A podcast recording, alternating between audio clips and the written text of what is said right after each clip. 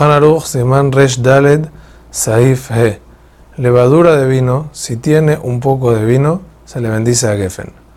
Siempre y cuando no sea dañino, es decir, que absorbe el líquido y no come la levadura en sí, porque comer levadura de vino no es bueno.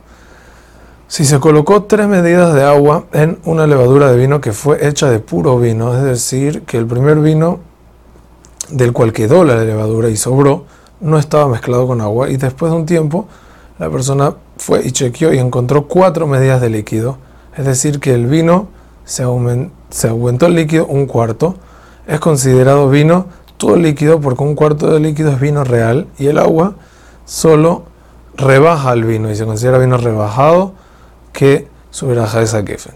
Si se colocó tres medidas de agua en levadura de vino que fue hecha de puro vino, como estudiamos anteriormente, y después de un tiempo encontró menos de cuatro medidas de líquido, o sea, muy poquito vino hay aquí, se considera todo agua y no se bendice a Geffen. ¿Por qué? Porque es demasiada la cantidad de agua que hay. Sin embargo, esto dicho es con respecto al líquido que sale de la levadura de vino, lo que no es así con respecto a una mezcla de agua con vino puro, que la medida para considerar el líquido como vino es otro, y es hasta casi un sexto del líquido, si es vino.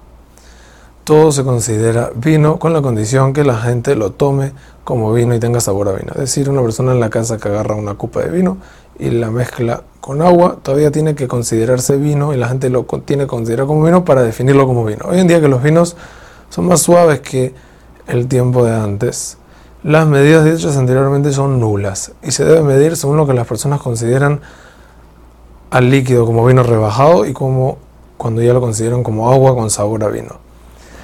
Ya que según eso nos debemos ir para definir si es vino o no. Igualmente, lo que sí, claro está, es que si hay solo un sexto de vino respecto al agua, en todos lados y en cualquier siglo es considerado agua. Otro detalle importante es que lo que es considerado como vino rebajado es cuando se le aumentó a un vino puro, que nunca fue mezclado con agua.